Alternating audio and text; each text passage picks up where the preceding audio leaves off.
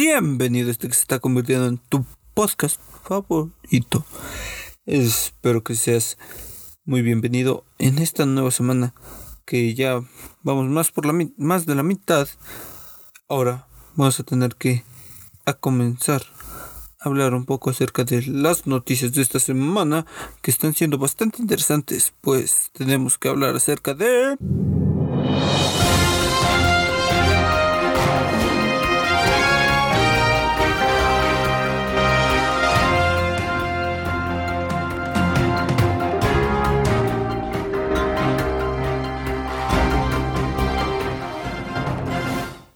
arrancamos la sección de noticias hablando acerca de cómo el cambio climático nos está comenzando a afectar. Y es que como ya he determinado en muchas ocasiones y es que se está haciendo cada vez más evidente que no se está haciendo nada por el cambio climático y al final de cuentas probablemente sea lo que nos lleve a, mayores consecuencias. Entonces al final esperamos que no escale a más, que seamos de, o bueno, que nos alcancemos a dar cuenta de cómo estamos cargándonos el planeta y podemos mejorar. Y es que básicamente la nota nos refiere a que científicos japoneses identifican el glaciar que más rápido se está derritiendo en la Antártida. O sea, se está derritiendo a pasos realmente gigantescos pues el cambio climático sigue mostrando las consecuencias. Un equipo de investigadores japoneses descubrió un profundo canal submarino en la Antártida que podría hacer colapsar una de las plataformas de hierro del continente en el glaciar Shishare. Shirase, Shirase.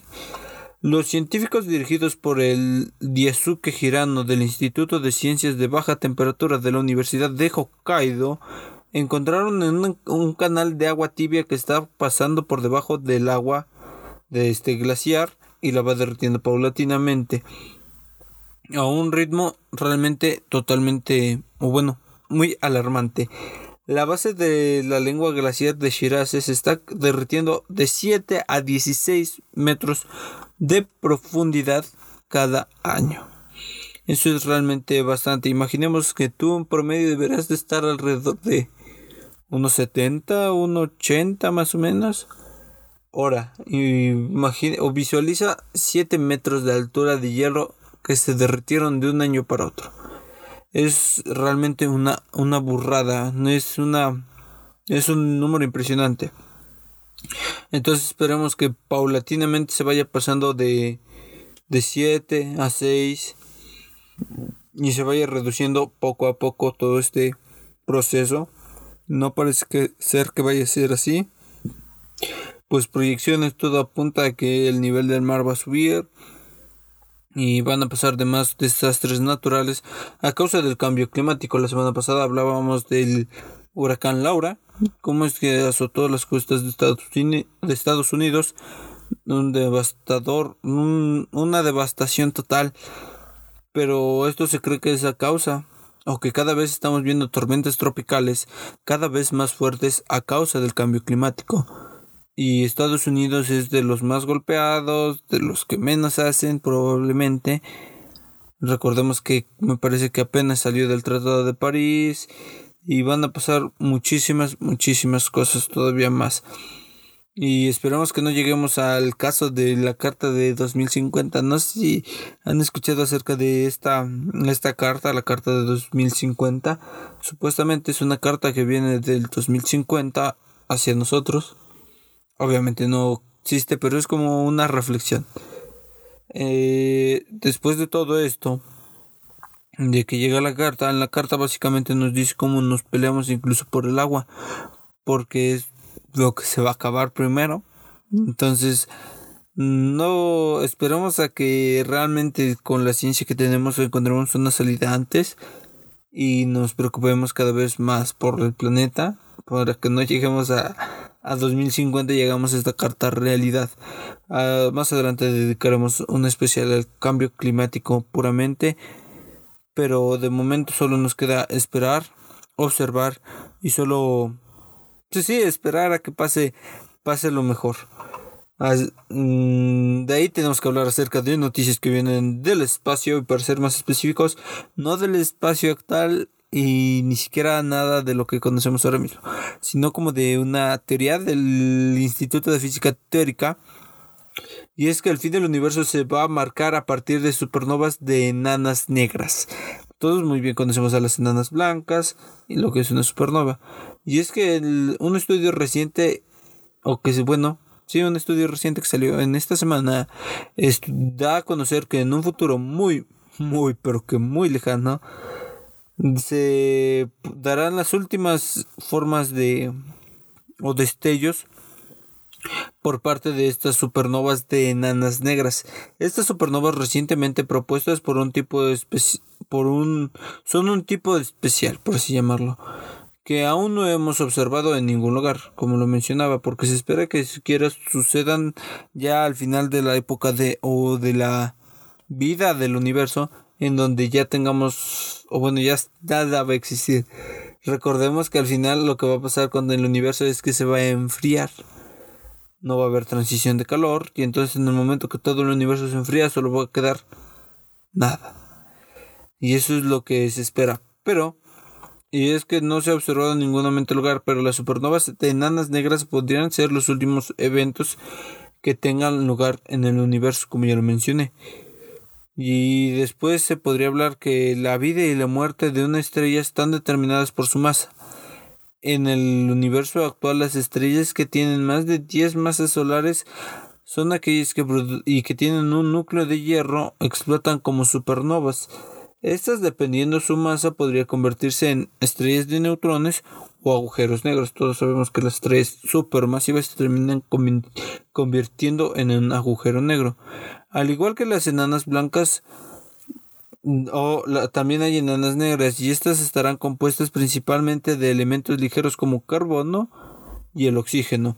Además tendrán aproximadamente la misma masa que el Sol, pero escondida en un volumen similar al tamaño de la Tierra. Inmensamente densas. Y se calcula que estas supernovas enanas negras ocurrirán aproximadamente en 10 elevado a la 1100 años. Esto es, es, es, que ni siquiera tenemos como tal un número que diga este número se llama así, como digamos tenemos millones, billones, trillones, cuatrillones, quintillones. Todo eso ni siquiera tenemos un número como tal para llamarlo porque simplemente lo podemos describir como 10 elevado a la 1100 años. Es, es, o sea, como te decía, es increíble. O simplemente va a pasar hasta el final del universo.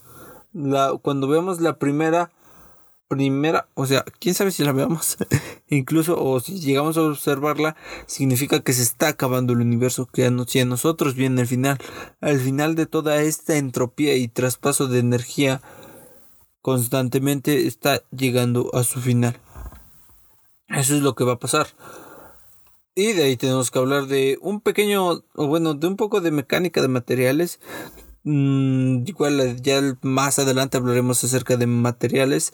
Y más en específico de este pequeño mm, material, molecular material mm, no sabría realmente cómo llamarlo de momento, pero tenemos que hablar acerca del grafeno. Todos perfectamente conocemos el grafeno, las promesas que tenemos acerca del grafeno, el material del futuro va a abrir muchísimas puertas el grafeno y probablemente si así se está retrasando un poco, pero muy probablemente llegue a ser lo que tanto promete y se nos está prometiendo hasta la fecha todavía. Pues no se ha dejado de trabajar con este grafeno y es que uno de sus principales problemas con el grafeno es el tener una obtención eficiente. Recordemos que al final son pequeñas láminas del grosor de un átomo acomodados de una forma hexagonal. O bueno, son átomos de carbono acomodados de una forma hexagonal, literalmente del tamaño o bueno, del grosor de un átomo. Es muy muy difícil de obtener y entonces espera que y la noticia básicamente se basa en la creación de un sensor a partir de este gran material. La nota lleva el siguiente título y es que este pequeño sensor de grafeno puede ser utilizado para detectar el dióxido de nitrógeno. El dióxido de nitrógeno, primero explicamos qué es el dióxido de nitrógeno. Y es que el dióxido de nitrógeno es, es como un material extremadamente tóxico para nosotros. Entonces, lo que se espera obtener con este sensor o alguna de las aplicaciones muy a futuro es ayudarnos a detectar o sí, a detectar, como que conocer el cambio climático a personas que o personas que trabajen en plantas de energía, ayudarlas a que no tengan esta concentración de dióxido de nitrógeno dentro de su de su cuerpo y que no tengan todo este esta caquita este cómo llamarlo como que pues este maleficio. No sé si es que no es como que maleficio la palabra que busco sino como mm, este gas este este químico básicamente. Que no tengan este químico dentro de su cuerpo y sea totalmente libre. Y es que desde hace algunos años el grafeno ha sido utilizado en diversas aplicaciones y ahora el equipo internacional de investigadores parece haberle encontrado un prometedor uso en un sensor, en un sensor de gas portátil y extensible para la detección ambiental. Investigadores del Penn State y Northern University y otras cinco universidades chinas crearon un sensor a base del supermaterial. La innovación combina un material de espuma de grafeno inducido por láser con una forma única de nanocompuestos del disulfuro de movileno y óxido de grafeno reducido. Entonces se espera que muy pronto podamos tener algunos mm, detectores cada vez más rápidos porque una de las características de esto es que puede detectar el dióxido de nitrógeno en al menos unos 5 segundos. Menos de 5 segundos. Y eso nos ayuda como ya lo dijimos, ayudar al medio ambiente, detectar que cómo está el medio ambiente, digamos, tú simplemente vas a comprar un sensor para, digamos, tu municipio. Y eso lo vas a llevar a todas partes, lo vas a escanear y te va a decir las concentraciones de dióxido de nitrógeno en esas zonas.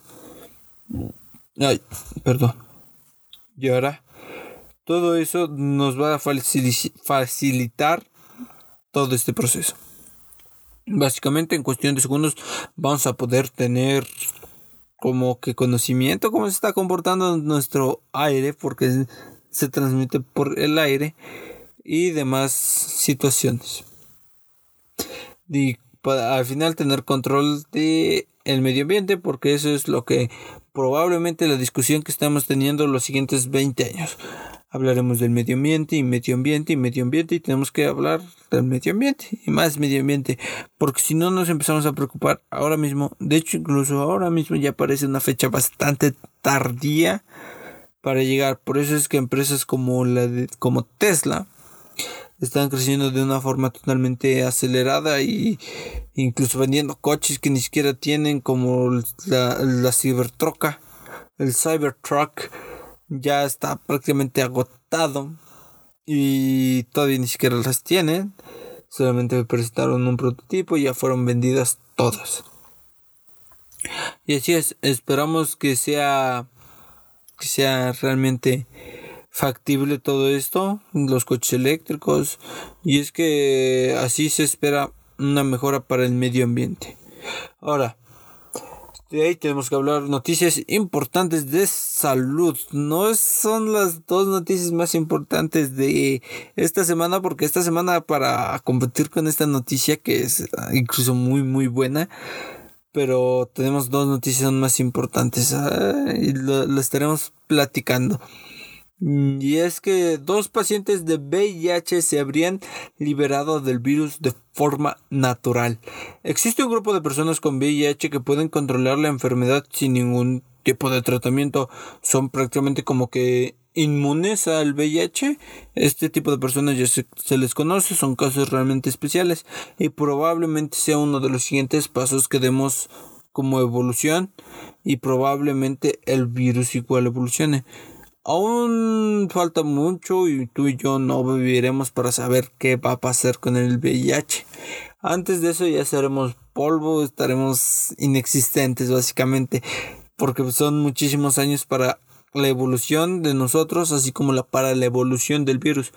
Pero es más probable que nosotros eh, evolucionemos primero y al haber evolucionado primero pase como la viruela o incluso alcancemos el punto de conseguir que, o bueno, sí desarrollar una vacuna del VIH.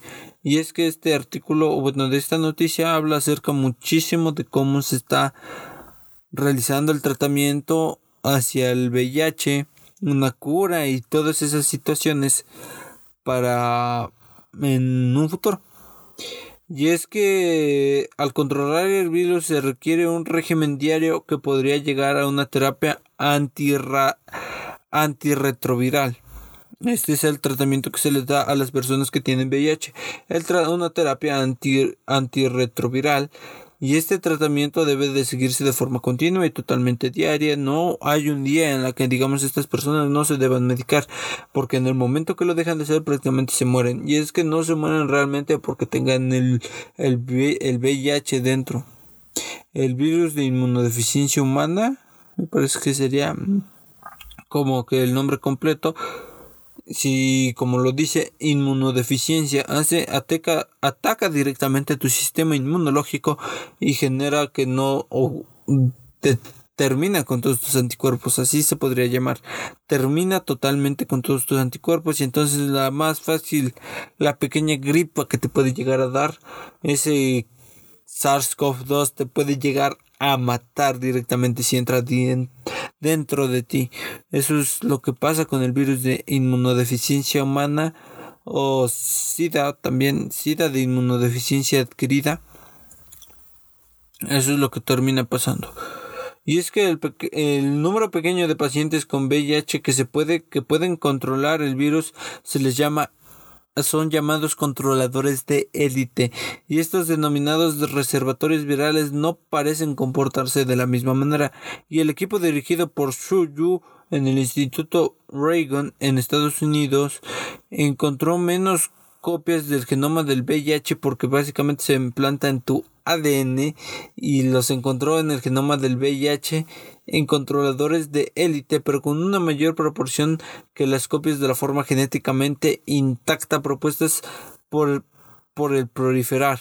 Sin embargo, lo que, lo que parecía importar en no no, en la, no era la presencia de los genomas virales, sino en su ubicación. Y es que se implantan en cada una de tus células y en estas se encontraron que no estaban realmente en todas las células, sino que solamente estaba seleccionado en algunos. Ah. Y el hallazgo podría cambiar de forma y este hallazgo podría ayudar a cambiar la forma de pensar de cómo abordar la búsqueda para la cura del VIH. Y es que se cree que estos portadores de élite puedan o su sistema genera una selección de a qué a qué células redirigir el virus. Y una vez pensado en dónde va a plantar el virus, no le afecte. Y ayuda a verlo como que de una forma diferente y no centrarnos en erradicar el virus, sino en distribuirlo de forma diferente y que no nos mate. Eso es lo que está, o bueno, como que la otra perspectiva que se acaba de adquirir para buscar como que una cura al VIH Recordemos que ahora mismo no todo es SARS-CoV-2. Bueno, sí, ahora mismo es todo SARS-CoV-2. Porque tenemos que hablar acerca de la siguiente noticia. Y es que el FDA, la Federación de que aprueba todos los medicamentos estadounidenses, acaba de, de, dar, de dar una fecha por así llamarla, de la primera vacuna emergente estadounidense. Recordemos que esta vacuna probablemente sea la que viene de por parte de AstraZeneca, aunque me parece que ellos le van a estar campechaneando porque han estado metiendo muchísimo dinero en su laboratorio de Estados Unidos, el laboratorio Moderna, y también tienen el laboratorio AstraZeneca. También está el Pfizer, tenemos el laboratorio Pfizer que son como que los tres más, más adelantados por parte que, o sea, que están del lado de Estados Unidos. Recordemos que Rusia, creo que no, no estoy realmente seguro si ya habrá empezado con su campaña de vacunación, pero la fecha que se ha determinado para que se empiecen a vacunar de forma emergente, o sea, se, esto de vacuna emergente es solamente para las personas que son que no son propensas, sino que son de primera necesidad. Los sistemas médicos, todos los médicos se van a tener que vacunar y todas las bomberos, policías, todos los que sean esenciales. Todo de ahí, a partir de ahí, se, se espera que se haga una segunda tanda en enero del 2021 porque la primera fecha se espera que sea en los primeros días de noviembre, lo cual las personas piensan que es muy sospechoso porque sienten que incluso el mismo presidente Donald Trump esté acelerando este proceso para poder, ¿cómo decirlo?, adquirir un favor y decir, y presentarse como un y decir, yo traje la vacuna del coronavirus. La operación velocidad de la luz está funcionando y funcionó, relígeme. Joe Biden no, no vale para nada, yo relígeme. Entonces muchas personas lo están viendo como que se convirtió en un problema político y ya hablamos de esto en la, en la primera edición de vacunas, que no debería de estar siendo así. La, la ciencia es ciencia y la política es política y veanlo, y vean la política como política. La ciencia es ciencia. Pero, ¿qué se les puede decir? Siempre y cuando esté llegando la vacuna a todas partes y al final llegue a todo el mundo, que esperamos que para junio, julio del 2021 ya todo, pero todo el mundo esté vacunado. En verdad, las labores que se están haciendo ahora mismo para llegar a obtener esta vacuna son monumentales. he, leído historias de científicos de AstraZeneca que literalmente solo tienen un día de descanso a la semana y todos los demás días trabajan unas 12 horas al día, solo duermen y comen y trabajan y jalan y es es algo muy muy impresionante. Les mandamos nuestros respetos porque México está nada más sentado esperando a ver que, que nos lo den. Recientemente me parece que por parte de la UNAM se sacó un medicamento mexicano para combatir el coronavirus, pero recordemos al final todo lo que apruebe FDA es, es realmente lo, lo seguro. Entonces vamos a esperar a ver qué, qué sucede con todo este tema de la vacuna del coronavirus. Esperamos que en el peor de los casos, les digo, en México, al menos se nos estaremos vacunando por tarde, tarde, si todo sale mal, julio 2021. Aún queda bastante tiempo, pues apenas acabamos de terminar agosto y estamos entrando en septiembre y suena todavía unas fechas bastante, bastante lejanas. Pero recordemos, eh, yo al menos ahorita entramos en cuarentena y ya es, ya es septiembre, ni siquiera sentimos el tiempo. Ya vimos que ya, ya acabó el verano, no hicimos nada en el verano, solo estuvimos encerrados en nuestra casa, platicando tú, escuchando esto mientras lavas los trastes, mientras estás en el coche, mientras lo que estés haciendo. No, al menos a mí me gusta hacer más cosas mientras escucho música, escucho un podcast, escucho cualquier cosa. Y entonces esto es lo, lo que va a pasar con la vacuna julio 2021 se acabó oficialmente el SARS-CoV-2.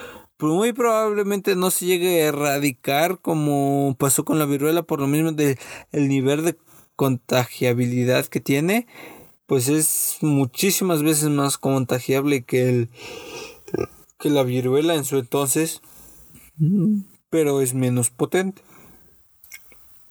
Recordemos que digamos una persona como yo de 19 años ni siquiera lo ni siquiera lo va a llegar a tumbar en cama. Muy bueno, hay, hay excepciones, digamos personas que tienen eh, obesidad, que tienen algún problema de hipertensión, que son asmáticos, probablemente los que sean asmáticos ni siquiera puedan contarla.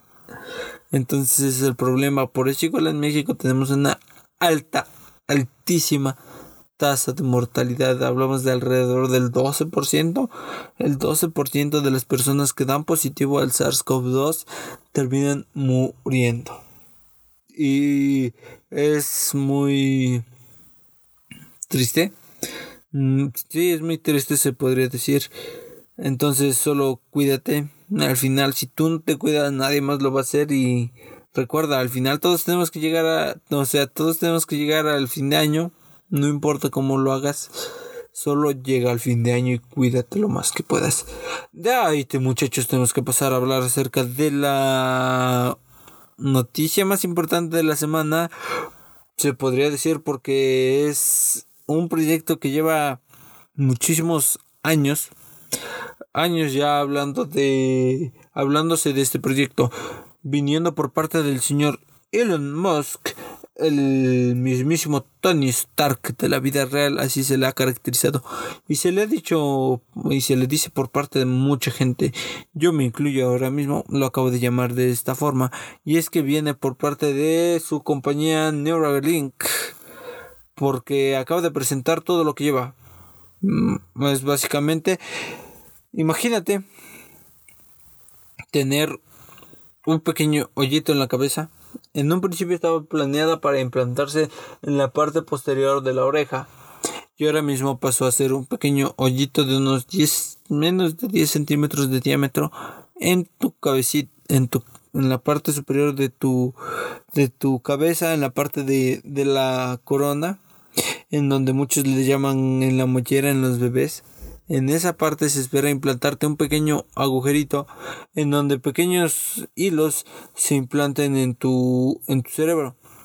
Al principio se surgían bastantes dudas de cómo iba a realmente funcionar y si se generaba algún rechazo, algún tipo de hinchazón por parte, digamos, nuestro, nuestro cuerpo está planeado. Nosotros mismos estamos, pues no, o ajá, como nosotros mismos estamos planeadas para que no nada raro de afuera entre, por eso tenemos un buen sistema inmunológico. Nuestra actuación sería como de aquí hay algo mal y aquí hay algo mal, porque tienes esto dentro, qué es lo que pasa, probablemente es lo que nos diría nuestro cuerpo. Pero me pare pero se les preguntó y dijeron que ya tenían como que todo esto cubierto. Y así esperemos que sea. ¿Tú qué dices? Qué loco, ¿tú crees que tú te lo pondrías? Y es que realmente se busca como que generar los impulsos de que pasan de nuestra de nuestras neuronas hacia un ordenador, hacia una máquina, una computadora, además, para ejecutar diversas órdenes, como lo es que piense que literalmente con la mente tú puedes mover el mouse tú puedes hacer esto, tú puedes hacer lo otro. Pero eso no es realmente como que el objetivo principal, no es para pura comodidad, porque lo que realmente se busca, sí, es mejorar la vida de los usuarios, claro está. Pero el principal objetivo es para esas personas de de que sufren acerca de Alzheimer, que sufren determinadas cosas como que te digan que eres paralítico y de repente vas a poder llegar a caminar. ¿Cómo? Digamos, si te cortaron las piernas, te ponen unos hiperimplante que se muevan a partir de tus redes neuronales y prácticamente tienes piernas nuevas robóticas muy potentes. Este se le conoce como una interfaz cerebro-máquina. Es, es algo realmente maravilloso y lo presentó ya ejecutado en unos cerdos. Básicamente los cerdos se detectaba el pulso de sus neuronas. Y ahí se espera que en noviembre, diciembre se estén empezando las pruebas con el primer humano, que son personas que tienen este tipo de características y no lo estaremos viendo de ninguna forma comercial, muy probablemente solo sea como que bajo receta, muy caro primero y algún día se llegue a estandarizar. Pero ese no fue el objetivo de todo esto, realmente presentar todo lo que lleva Elon Musk en Neuralink, sino el presentar gente. El que gente se, se sume a trabajar a Neuralink. Por lo mismo, el trabajar con alguna empresa de Elon Musk es estar ahí totalmente de tiempo completo. Probablemente estás ayudando a cambiar el futuro, pero es estar ahí de tiempo completo. Probablemente unas 12 horas estar trabajando y jalando bien duro durante mucho tiempo. Eso es básicamente lo que sucede con cualquier, cualquier, cualquier empresa de Elon Musk. La gente de Tesla lo dice, la gente de SpaceX ni se diga. y ahora mismo la gente de Neuralink se mucha gente se ha ido porque no aguanta realmente el ritmo y tiene y por eso hicieron esta presentación para buscar gente que esté interesada en el proyecto y si tú tienes alguna habilidad por favor este, métete, chécalo, probablemente se convierta en el trabajo de tu vida, o por lo menos si te vas a sentir feliz sabiendo que estás cambiando el futuro, entonces, preséntate, así de simple. Obviamente tienes que ser, no creo que no, no tienes que ser ciudadano estadounidense, pero sí tienes que tener o residir en Estados Unidos. Más específico, ahí vienen las ciudades y los puestos que necesitan. Hay ingenieros eléctricos, programadores, neuro, neurocirujanos, un montón de personas es lo que están necesitando. Y si tú tienes la habilidad, alguna de estas habilidades, no dudes en, en intentarlo. Más se perdió en la guerra, siempre lo he dicho y pásate por ahí. Y sin, esto es como que todo por la parte de noticias. Ahora tenemos que pasar a hablar acerca del tema de la semana que es... Así es como ya bien lo leíste en el título de esta semana estamos hablando acerca de la anatomía física de un ser humano en este caso. Porque hay muchas ramas de la anatomía, pero en este caso nos vamos a centrar como lo hemos estado haciendo acerca de nosotros, los seres humanos, nuestros, nosotros los Homo sapiens sapiens. Vamos a tener que arrancar como ya es costumbre, aunque en el capítulo pasado no hubo realmente, pero como está siendo costumbre, y creo que espero que sea así siempre, porque todo parte siempre de una base histórica, vamos a hablar acerca de historia. La historia de la anatomía comienza un poco, no antes, pero las primeras bases o registro que se tiene acerca de anatomía como tal se podría hallar en las bisecturas, este no, la creación de momias. O sea, sí, sí me doy a entender como que la primera vez que se investigó acerca de un cuerpo humano como tal, lo podemos hallar cuando se embalsamaban las momias, porque se extraían los órganos, se extraían el cerebro, y ya se tenía una idea básica, o bueno, incluso ya se sabía, bueno, no se sabía porque no teníamos el conocimiento de cómo funcionaban estos órganos, sino que ya los conocíamos. Entonces, como tal, ya conocíamos el cuerpo humano, que es la forma más básica de la anatomía.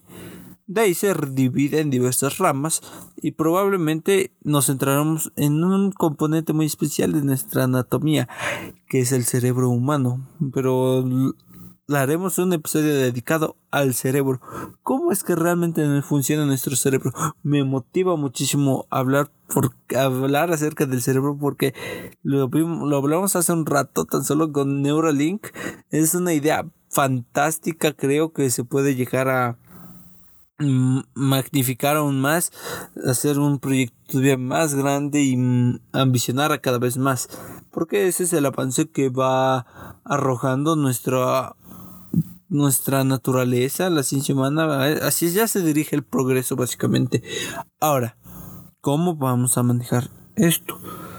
Mm, el cerebro lo hablaremos en un episodio especial. Le, le, dedicaremos un episodio directo a hablar el funcionamiento de la mente. Y es que nuestra mente funciona de una forma muy característica. Pero en este episodio de anatomía hablaremos acerca de lo básico. Como siempre, vamos a sentar unas buenas bases.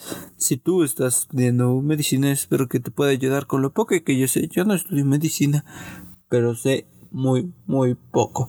Y esto que te estoy diciendo lo es lo que sé, lo que leo, lo que he leído, lo que he adquirido el conocimiento. Y esto es lo que tenemos. Es obviamente muy distinto tener un cuerpo humano delante de ti, conocer toda su fisionomía, todos sus trazos musculares, secciones musculares, los, todos los 32 huesos que tenemos. Me parece que son 32. No, me parece que son muchísimos más. 200 y algo porque los huesitos de nuestras articulaciones dentro de los cartílagos igual cuentan como un hueso. Y entonces estamos rodeados de articulaciones tan solo en tu mano debes de tener a ver una dos cinco y ahí tienes diez. Entonces tienes diez articulaciones tan solo ahí para tus dedos. Bueno Sí, son 10, son 10, unas, unas 15 realmente. Bueno, menos uno porque tu pulgar solo está dividido en dos secciones. Entonces son este 14, 14 articulaciones que tienes tan solo en para mover tus dedos, los puros dedos. Aparte de los dedos, digamos más abajo, tenemos, encontramos lo de la muñeca que está dividido en diversos cartílagos. Son, me parecen que tres capas de cartílagos y así nos podemos ir consecuentemente hasta llegar a 287 huesos que tenemos un cuerpo humano. Un bueno, un cuerpo humano de tamaño adulto, porque igual los, los niños tienen muchísimo menos. Bueno, no muchísimo menos, creo que tienen por ahí de unos 50, 60 huesos menos nada más. Pero con el paso de que vamos creciendo, se nos van desarrollando. Igual hay huesos, músculos especiales que digamos por secciones de la evolución se van o bueno, por cuestiones de la evolución se van eh, eliminando paulatinamente porque sencillamente no los estamos ocupando, entonces pues, no, los, no los necesitamos y a la siguiente degeneración, al ver que tú no lo ocupaste nunca, la evolución marca que va a desaparecer. Así de simple, me parece que, eh, digamos, estira tu muñeca tú que estás ah, escuchándome, estira tu muñeca y si se te marca un pequeño tendón en la parte de abajo de la muñeca, tienes allí un músculo totalmente inútil. Ahora mismo no recuerdo el nombre porque no nos vamos a entrar en esas secciones, porque si hablamos de cada, cada músculo, cada parte de nuestro cuerpo, esto sería totalmente infinito. Probablemente después tengamos un episodio que se llame músculos, otro que se llame sistema nervioso y otro que se llame este digestión como tal porque ya tuvimos metabolismo que fue el proceso de conversión de energía y respiración celular pero en este caso estamos hablando de la parte superficial del cuerpo anatómicamente hablando y es que ahora vamos a retomar el tema que teníamos manejando. Ya me alejé bastante de todo esto. Y es que ya me ya estoy agarrando como que la onda hablar de frente al, al micrófono. Es que no hablo ni siquiera frente al micrófono. Qué triste porque estoy viendo una pared y estoy hablando con la pared. A la pared. Espero que todo lo que estoy diciendo tenga un poco de sentido. Pero vámonos, vamos a tener que hablar de la historia de la anatomía. Como bien decía, lo retomamos. En los egipcios, cuando embalsamaban, ya era como que la primera curiosidad que teníamos acerca de el conocimiento del cuerpo, porque por algo se embalsamaban, ya sabíamos cómo funcionaba el deterioro. Y después de eso, realmente anatomía como tal lo encontramos en el arte. Surge a partir del arte. ¿Por qué? Todos conoceremos este famosísimo dibujo de, Da Vinci, en el cual se dibuja, o bueno, dibuja a un ser humano en una posición abierta, en más para, ser más específico, a un hombre de 30 mm, años, caucásico totalmente adulto, estirado, abierto, estirado totalmente abierto. Ahora, eh, a partir de esos como que dibujos, a partir del arte, en la proporción del arte, porque siempre se buscaba mantener la proporción, los griegos eran muy prestados a que la belleza la apreciaban en la proporción de tu rostro. Entonces, entre más proporcional eras a una figura geométrica, más hermoso eras. Entonces, a partir de la proporción y eh, sumergida en el arte, porque esa proporción se tenía que conservar en las pinturas. Digamos, esa proporción totalmente se tenía que conservar dentro de la pintura. O todos conocemos el, el Adán de Miguel Ángel, el cual está hecho de una manera perfectamente proporcional. Entonces, en el arte encontramos las primeras bases de la anatomía física de un ser humano. Y es que para eh, efectuar todas las presentaciones figurativas del cuerpo humano, mientras que 1500 años después los científicos artistas del Renacimiento sí lo hicieron por el interés del conocimiento científico, o sea, apenas en los años 1500 con Da Vinci, porque este dibujo que él realiza de una persona totalmente abierta abierta en una posición abierta es básicamente ya no es con fines artísticos, ya es con fines científicos y entonces ahí se halla como que el primer conocimiento de la anatomía por unos fines este científicos. Todo pues, los estudios de Leonardo da Vinci se basaron en eso. Bueno, Da Vinci era un genio, hizo mil cosas, hacía circo, maroma y teatro, era uno de los grandes. Pero eh, después de todo eso, se le asoció muchísimo al álgebra en nuestro cuerpo humano. Y así paulatinamente, como decía, lo de las proporciones. Y el ejemplo del estudio griego lo pone en el manifiesto de Kuros, que era un modelo de representación artística arcaicente y del centro de e hierática, es decir, solemne y o tradicional, totalmente de una manera ambigua, respetando siempre la pureza del cuerpo y representándolo como lo que somos humanos. Algo, una forma muy bella, muy artística de verlo. Después hablaremos igual incluso, ¿por qué no?, acerca de la ciencia detrás del arte. Todo el arte involucra una gran ciencia. Igual quiero llegar a sacar un... Estoy trabajando en este... en el capítulo ya de, del sonido. Es, pero ese quiero que quede muy, muy, muy, muy, porque muy, muy excelente, muy bien, porque es el sonido es ahora mismo por donde nos estamos escuchando, por bueno, por donde me estás escuchando. Entonces debe de quedar de una forma magnífica y de rechupete. Eh, y lleva muchísimo de tiempo de trabajo todo ese. Y cuando lo saque espero que le den todo, todo el amor que se merece. Ahora, retomando un poco acerca de cómo es el trabajo de anatomía y un poco hablando de más anterior, un modelo representativo de la anatomía lo encontramos en Kuros, que mantuvo, se mantuvo idealizada durante la época arcaica de 650 años de Cristo hasta Fidias y Praxiteles en 450 años antes de Cristo. O sea, hace 200 años se mantuvo este modelo de, de Kuros. Y en este periodo del clasismo helenístico, luego se extendieron las artes que incrustan todas las partes romanas.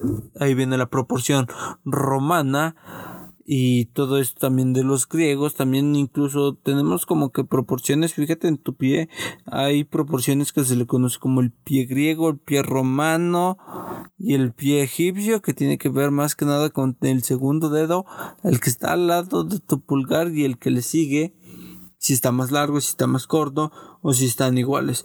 Entonces es como que los perfiles de proporción que tienes no es precisamente que tú vengas de descendencia griega, aunque probablemente sea así. Recordemos que... Bueno, no recordemos. Igual más adelante hablaremos acerca de los genes, pero un poco hablando acerca de ahorita lo que tenemos, es como que recordemos, tenemos todos, todos tenemos genes recesivos y genes activos. Entonces probablemente tú tenías un recesivo, bueno, tu papá tenía un recesivo de algún gen, de algún familiar griego de hace millones de años, bueno, no millones de años, hace cientos de años, de, hablamos, digamos, en este caso, de a 650 años antes de Cristo, ah, bueno, antes de la era moderna. Aún no estamos seguros de realmente si sucedió todo lo de Cristo un especial de historia. Ese sí será un especial bastante largo historia. Discutiremos cómo será lo de cómo se vio todo lo de lo de la era de Cristo por la parte bíblica, por la parte de la de la ciencia.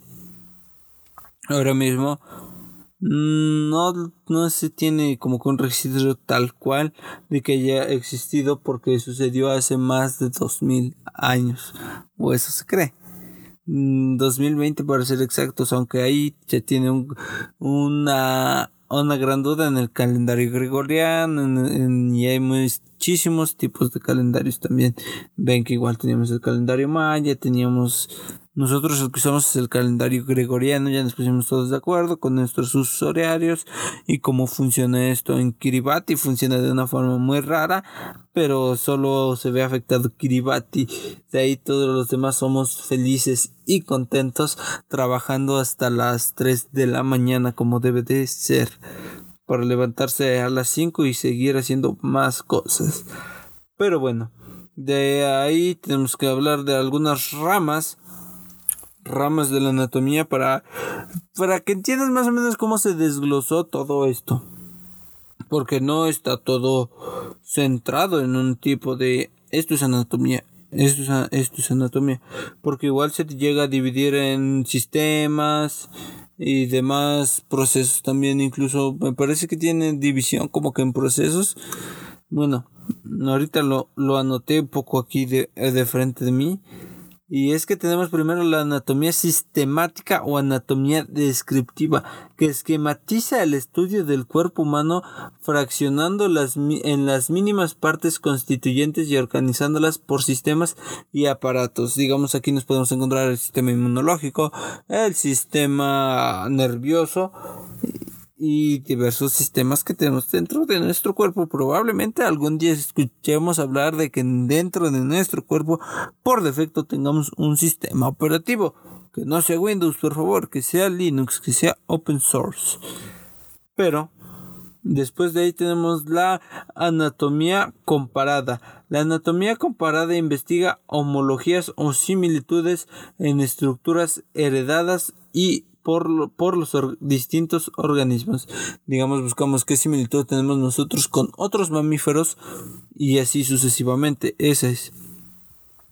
Después podemos encontrar la anatomía topográfica, que es o anatomía regional o anatomía quirúrgica. Organiza el estudio del cuerpo humano por regiones siendo diversos criterios. La anatomía regional estudia cada región por separado y todos los aspectos de esa región se estudian al mismo tiempo sin que se digamos como el tórax o bueno no todos tenemos como que los mismos rasgos dependiendo de nuestra zona geográfica.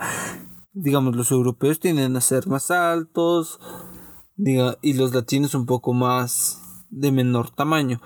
O las personas que vienen de África igual son más su piel es más resistente hacia los rayos ultravioleta, entonces pues por eso tienen esa característica de tener más melanina para resistir de una mejor forma los rayos solares.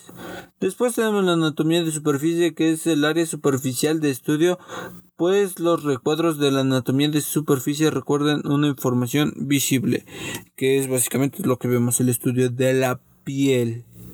En este caso, piel, uñas, lo que tengas que esté visible, tus pezones, tus el cabello, eso es la anatomía de superficie.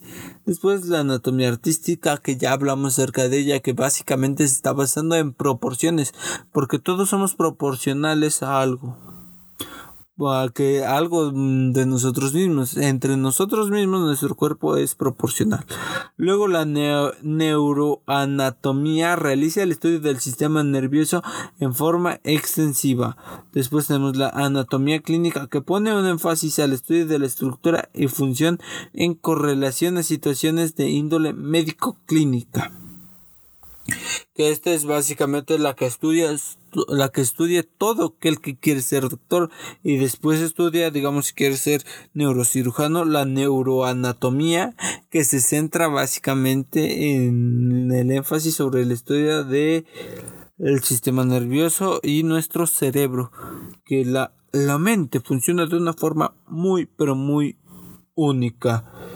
De ahí tenemos que hablar acerca de, o bueno, vamos a hablar acerca de un poco cómo es el funcionamiento de todo nuestro, nuestro cuerpo, porque no, o de forma extensa, no de forma extensa, de forma externa, externa, esa es la palabra que buscaba, dije ex, ex, externa, la forma externa de cómo funciona nuestro, nuestro cuerpo, el cuerpo humano.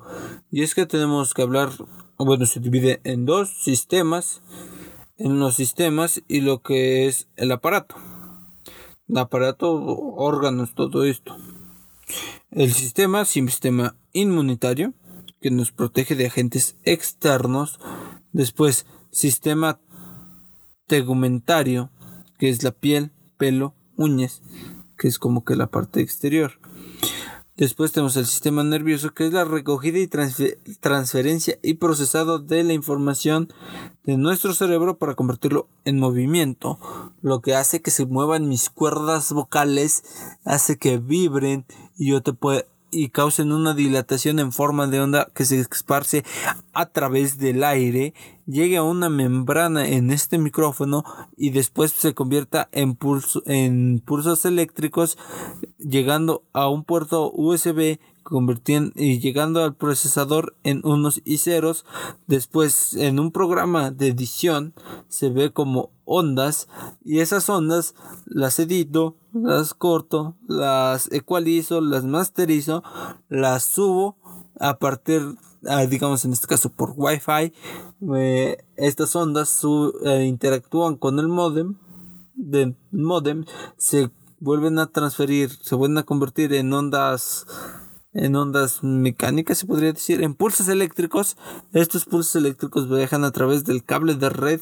No tengo fibra óptica, si no sería a partir de un haz de luz. Entonces, se eh, viaja a través de esta onda. O bueno, no, se convierte en un pulso, sube y llega a los servidores y después tú te conectas a esos servidores, la bajas y escuchas esos pulsos y ocurre el proceso opuesto. Se vuelve a convertir en unos seis ceros, después llega a tu bocina y de tu bocina sale en dilatación de ondas a partir del aire. Bueno, que se propaga a partir del aire. Y ese es el proceso muy grandes rasgos de cómo funciona que esté grabando todo esto a partir de mi gran y maravilloso sistema nervioso. Después tenemos el sistema cardiovascular formado por el corazón, arterias, venas y capilares, que es nuestro sistema de circulación, por así llamarlo. Nuestro sistema circulatorio, que digamos cuando se te duerme es una mano, es porque no te está circulando bien la sangre en esa parte. Y eso forma del sistema cardiovascular conectado con el sistema nervioso de avisarte de que ahí está mal. Tú lo sientes un poco chistoso porque es como un hormigueo ahí raro, quizás, o sientas preocupación. Yo lo siento como que chistoso. Y eso es básicamente la conexión de tu sistema cardiovascular con tu sistema nervioso que te está avisando que no está funcionando bien en esa parte. Después tenemos el sistema linfático formado por capilares, vasos, ganglios linfáticos, vaso, timo y nuestra médula ósea. Sistema endocrónico, comunicado del dentro de, de nuestras hormonas cuando crecemos y todo este tipo de cosas. Y está formado por las glándulas endocrinas que sintetizan hormonas y las vuelven y las vuelcan al medio interno como la hipófisis, la tiroides y, su, y timos suprarrenales. Sistema muscular que se encarga básicamente de la conexión, bueno, del sistema de movimiento del cuerpo. Obviamente va conectado con nuestro sistema nervioso y hace que, digamos, tu, tu músculo digamos, de tu brazo se estire o se contraiga, se estire o se contraiga, lo cual genera que estires o contraigas tu brazo, o sea, eso es lo que se encarga de esa conexión. Después tenemos el sistema óseo, que es un apoyo estructural y protección mediante huesos. Que es los huesos de toda la vida, formados por calcio y que son extremadamente porosos por dentro. Que llega hasta el tuétano, luego el miedo o cualquier cosa. Es muy fácil decir eso. Llegó hasta el tuétano. Eso es, esa es la parte más interna, o bueno, la parte interna del hueso. Después nuestro sistema articular formado por articulaciones, ligamentos asociados que se, unen al sistema esquelético y permite que los y permite movimientos corporales. Digamos, eh, ¿cómo explicarlo? Es que digamos no están todo del todo conectados tus huesos. De intermedio tienen los los, los, este, ay, tienen estas articulaciones que no que hacen que no estén hueso con hueso, porque el hueso con el hueso se talle y se desgaste de una forma muy fácil. Entonces, por eso tenemos las articulaciones, que son como pequeñas almohaditas que permiten el fácil movimiento de un ligamento que se estira y se contrae, se estira y se contrae. Entonces, eso hace que funcionen lo así funcionan los ligamentos y después nuestras articulaciones hacen que giren. Y así es como funciona. Después tenemos aparatos. Mm, repetimos, estaba formado por sistemas y aparatos. Ahora encontramos primero el aparato digestivo, que es el procesador de la comida, donde encontramos la boca, la faringe, el esófago, el estómago, intestinos y glándulas anexas. Digamos, este, me parece que entrarían nuestros este, ganglios y las estas conocidas como anginas ahora mismo no recuerdo su, su nombre su nombre su nombre real pero la mayoría lo conocemos como las anginas. A lo mejor ahorita me llega pero creo que me igual entrar después el aparato excretor u urinario eh, que se encarga de la eliminación de las sustancias que no necesitamos y los desechos que son los riñones, que contienen unidades anatomofuncionales llamadas nefronas, que ayudan a la, a la, a la clasificación de estos desechos, los úteres, vejiga y uretra. Aparato reproductor, que son nuestros órganos sexuales, vagina y el pene. Así es como se llaman, así es como son, y es su nombre. Después tenemos el aparato respiratorio, que son los órganos, cavidades empleados para el intercambio de gases y un, un, correcto funcionamiento de nuestra respiración celular, porque recordemos que para todo necesitamos oxígeno. Y en este podría entrar de la parte exterior, o sea, bueno, de la parte Eh, más afuera, nuestras fosas nasales, después nuestra faringe, nuestra laringe, nuestra tráquea, nuestros bronquios, bronquiolos y pulmones. Dentro de los pulmones encontramos los alveolos, que son la unidad anatomofuncional del sistema. Después tenemos el aparato locomotor, que es el conjunto de sistemas esquelético, articular y muscular. Estos sistemas coordinados por el sistema nervioso permiten la locomoción. Aparato circulatorio, conjunto de vasos sanguíneos, venas, arterias y capilares y linfáticos. Que básicamente es lo mismo que ya mencionábamos. O bueno, es nuestro sistema cardiovascular trabajando.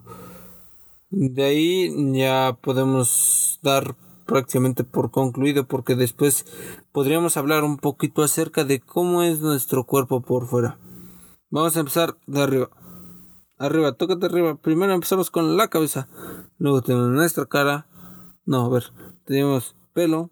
Ah, como lo tocas. Es que como lo tocas sería pelo, cabeza, cara, frente, párpado, pestaña, ojo, oído, nariz, mejilla, lengua, labio, diente, barbilla, neurocráneo, cuello, tronco, espalda, ombligo, mama, estómago, tórax, abdomen, el pelvis, miembro superior, cintura escapular, hombro, articulación de codo, brazo, antebrazo, dedos de la mano, pulgar. El pulgar se clasifica de una forma diferente.